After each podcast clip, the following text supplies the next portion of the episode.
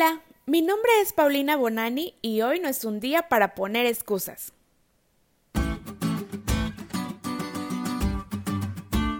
Hoy en día considero que una de las cosas que más disfruto es el orden. El simple hecho de mantener organizados y ordenados mis espacios me genera mucha paz. Pero no siempre fue así, sobre todo en mi adolescencia.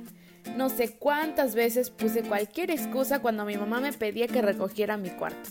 Aunque sabía que tenía que hacerlo y que mi mamá me lo pedía porque era lo correcto, muchas veces me negué a obedecer. En ocasiones también somos así cuando somos llamados a hacer algo por Dios. Razones y excusas pueden haber muchas, unas válidas y otras absurdas, y la lección de hoy nos cuenta cuáles fueron los pretextos que ciertos personajes le pusieron a Dios. El hecho de que Dios nos llame a hacer algo por Él no es garantía de que lo vamos a hacer. Primero hay que decidir si aceptamos o rechazamos obedecer su llamado. En la historia hay diversos personajes bíblicos que decidieron seguir la voluntad del Señor sin pretextos ni objeciones. Entre estos, Esdras y Nehemías, como hemos estado viendo últimamente en esta lección. Pero también hay relatos de personas que rechazaron o aceptaron parcialmente su llamado, como el rey Saúl. Y hay otros tantos que al inicio dudaron de aceptar y pusieron miles de excusas, pero al final hicieron lo que tenían que hacer, como es el caso de Moisés. Cuando escuchamos de este hombre que dirigió al pueblo fuera de Egipto, abrió el mar rojo y a quien le fueron dadas las tablas con los diez mandamientos, nos cuesta mucho trabajo pensar que haya puesto tantas excusas cuando fue llamado.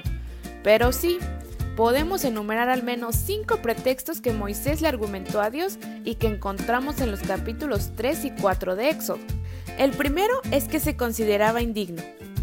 Hasta le preguntó a Dios, ¿quién soy yo para que vaya al faraón y saque de Egipto a los hijos de Israel? El segundo es que tenía temor al rechazo. Sentía miedo de que el pueblo no fuera a escucharlo. La tercera fue la excusa de la incredulidad. Él pensaba que los israelitas no le iban a creer, e incluso Dios lo mandó a hacer tres señales para confirmar ante ellos que estaba con él. La cuarta y la que no todos saben es que se podría decir que Moisés era tartamudo. Así que le rogó a Dios que no lo hiciera hablar frente a la gente, porque según sus palabras era lento para el habla y torpe de lengua. Y por último, la quinta, aunada a la anterior, fue la excusa de la inferioridad. Se sentía tan descalificado que le pidió a Dios que enviara a otro en vez de a él. ¿Te imaginas tener una lista de excusas tan explícitas y aún así haber hecho lo que Moisés hizo para el pueblo de Israel en nombre de Dios? A final de cuentas, aunque era un hombre imperfecto, se convirtió en un líder poderosísimo, al cual hoy en día todos conocemos y sabemos su historia. Hoy no importa cuán indigno, incapaz, descalificado o inferior te sientas para cumplir con la tarea que Dios te está pidiendo que hagas.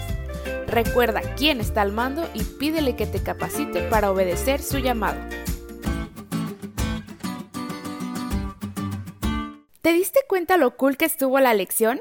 No te olvides de leerla y de compartir este podcast. Es todo por hoy, pero mañana tendremos otra oportunidad de estudiar juntos.